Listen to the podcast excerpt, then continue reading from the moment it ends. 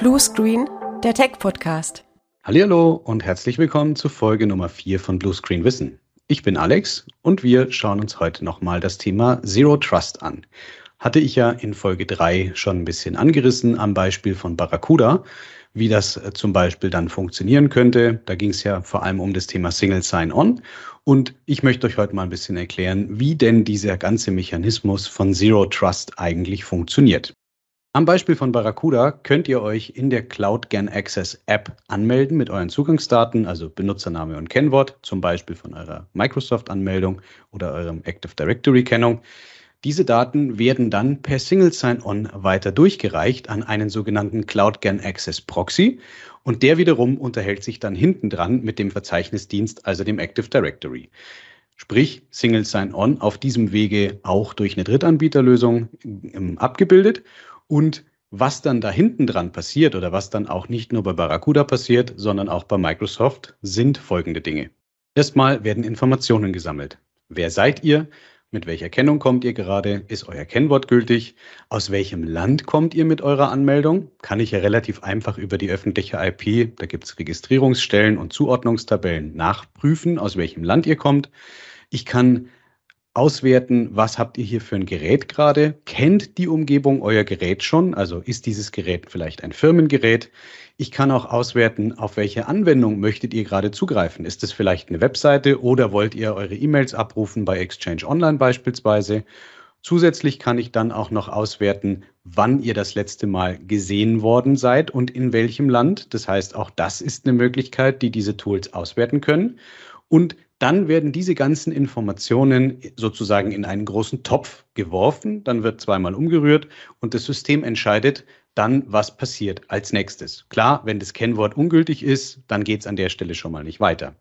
Wenn euer Gerät vielleicht jetzt nicht euer Firmengerät ist, mit dem ihr euch an einer Unternehmenswebseite anmeldet, dann kann das System da schon mal ein bisschen genauer nachgucken und sagen, ja, Moment, das Gerät habe ich noch nie gesehen, dem Gerät vertraue ich auch standardmäßig nicht.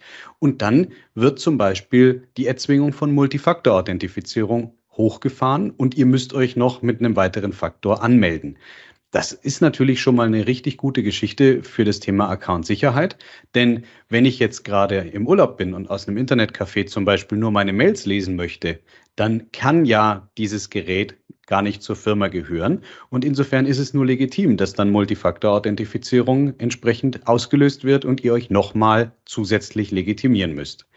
Ich kann aber auch zum Beispiel sagen, wenn das Gerät vielleicht schon bekannt ist, aber nicht auf dem aktuellsten Sicherheitsniveau, was die Firma vorgibt, ist. Also zum Beispiel, es fehlen die letzten Antivirus-Updates, es fehlen irgendwie Betriebssystem-Updates, ihr benutzt unsichere oder veraltete Versionen oder Versionsstände von einem VPN-Client beispielsweise, dann kann ich wiederum andere Aktionen auslösen und damit dann wiederum dafür sorgen, dass ich denjenigen, der die Session gerade aufruft, erstmal dazu animiere oder zwinge, je nachdem, wie man es sehen möchte, diese Sachen erstmal umzusetzen und erst dann geht es an der Stelle auch weiter. Das heißt, ich habe hier im Prinzip einen kleinen Admin-Kollegen, der permanent prüft, entspricht das, was hier gerade passiert, der aktuellen Firmensicherheit und erst dann oder nur dann, wenn das auch erfüllt ist, dann geht's für den Anwender weiter.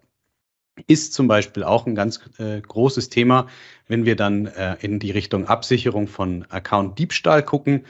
Wir haben das schon gesehen bei Kunden, da gab es gleichzeitig Sessions aus verschiedenen Ländern. Hier reagiert dann die Zero Trust Engine und sagt, das ist nicht möglich, dass mein Mitarbeiter gleichzeitig hier in Regensburg eine Sitzung hat und parallel dazu auf Hawaii.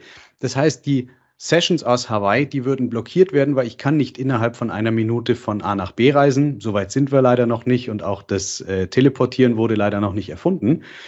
Und zusätzlich wird die IT informiert. Das heißt, Achtung, unmögliche Reiseaktivität, hier gerade irgendwas Schwieriges im Anmarsch, hier läuft vielleicht gerade ein Angriff, da müsst ihr euch tatsächlich mal drum kümmern. Und das sind halt alles so Methoden und Mechanismen, die halt zu diesem Zero Trust Thema gehören. Was heißt denn jetzt eigentlich Zero Trust?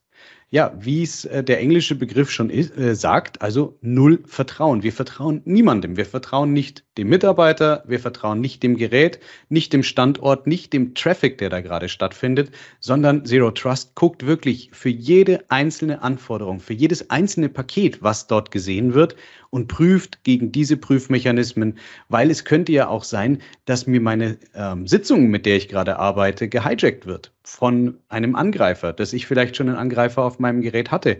Und da schützen wir uns einfach mit Zero Trust dagegen, dass das nicht funktionieren kann. Und das ist natürlich dann auch ein gewaltiger Gewinn für die Unternehmenssicherheit, nicht nur für die Accountsicherheit.